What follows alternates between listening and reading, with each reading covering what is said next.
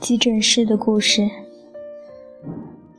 加州大学洛杉矶分校附属医院的急诊室中，总是活跃着各种各样的住院医师、实习医生和医学院学生。同样活跃的是疾病和死亡。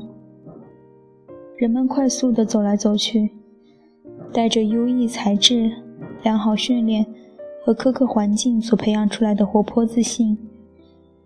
尽管我是出于很不幸的原因才被叫到急诊室的，我的一名病人因为急性精神疾病而入院，但是也不可避免地感染上这种兴奋的步调和混乱的节奏。忽然，从某间检查室里传来一声令人血液凝固的尖叫，叫声充满了恐惧和掩藏不住的疯狂。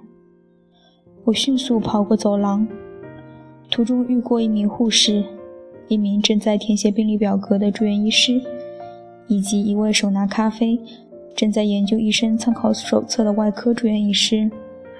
他的绿色消毒衣的短袖上夹着止血器，脖子上则挂着听诊器。我推开发出尖叫的房间的门，心猛然往下一沉。我看到的第一个人是值班的精神科住院医师，我们彼此相识。他向我报以同情的微笑，然后我看到了我的病人。他四仰八叉地被绑在床上，手腕和脚腕都被皮带捆住，还有一条额外的皮带绑住他的胸部。看到这一幕，我觉得胃中一阵翻腾。尽管他被重重束缚，我仍然感到十分害怕。要知道，就在一年以前，他曾在接受心理治疗时断食。在我的办公室，把刀架在了我的脖子上。当时我不得不叫来警察，将他强制押解进洛杉矶分校精神病学研究中心的封闭病房。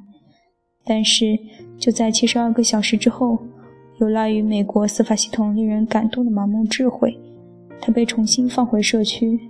我再度肩负对他的照料职责。这时，我注意到有三名警察站在病床边。其中两位把手放在配枪上，显然他们一定认为这个人不论对自己还是对他人都是个麻烦，即便法官并不这么看。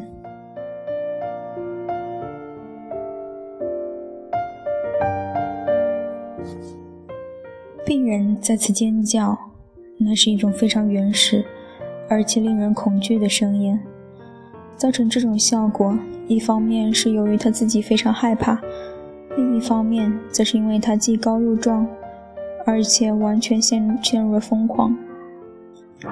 我把手放在他的肩膀上，可以感受到他整个身体都在不由自主地颤抖。我从未在任何人的眼中看到过如此的恐惧，也从未看到过如此严重的内在混乱和精神痛苦。张问性躁狂会有多种表现，每一种都可怕的难以描述。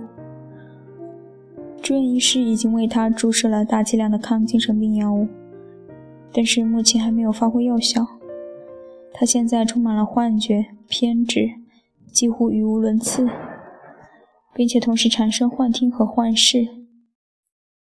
他的状态让我想起了电影中那些被困火海的鸟儿、马儿，他们的眼神充满了恐惧，而身体却因为惊吓而无法动弹。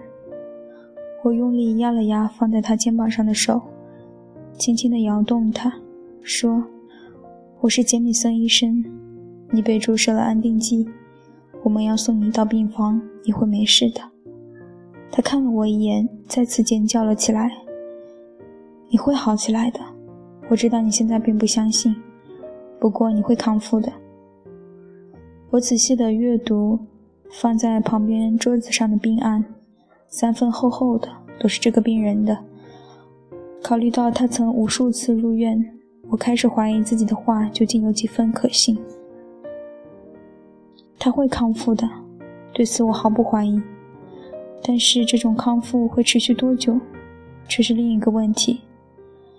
李岩对他有着良好的药效，但是，一旦他的幻觉和绝望无助的恐惧消失，他就会立即停药。无论是住院医师还是我本人，都无需去看他在进入急诊室时血液中的锂盐浓度，因为那一定是零。这一定会导致躁狂发作，继而是带有严重自杀倾向的抑郁。他的生活会充满难以言喻的痛苦和破坏性，而他的家庭成员也无法幸免。严重的抑郁恰恰是他躁狂症危险性的一个镜中暗影。简而言之，他的病虽然严重，但并不罕见。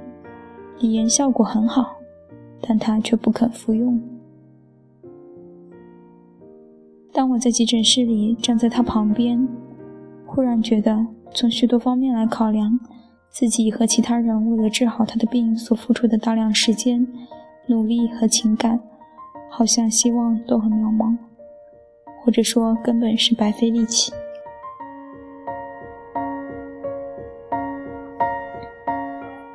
渐渐的，抗精神病药开始发挥作用。他不再尖叫，也不再疯狂地试图挣脱皮带的束缚。他的恐惧减轻了，也不那么吓人了。过了一会儿，他竟然用一种缓慢而又模糊的声音对我说：“不要离开我，杰米森医生，请，请不要离开我。”我向他保证会一直陪伴他进入病房。我知道，在他住院、法庭出庭、家庭会议以及阴暗抑郁的过程中，我已经成为贯穿他生活的一个部分。作为他多年的精神科医生，我多次听他讲述梦想和恐惧、充满希望然后毁灭的人际关系、宏伟但崩塌了的未来计划。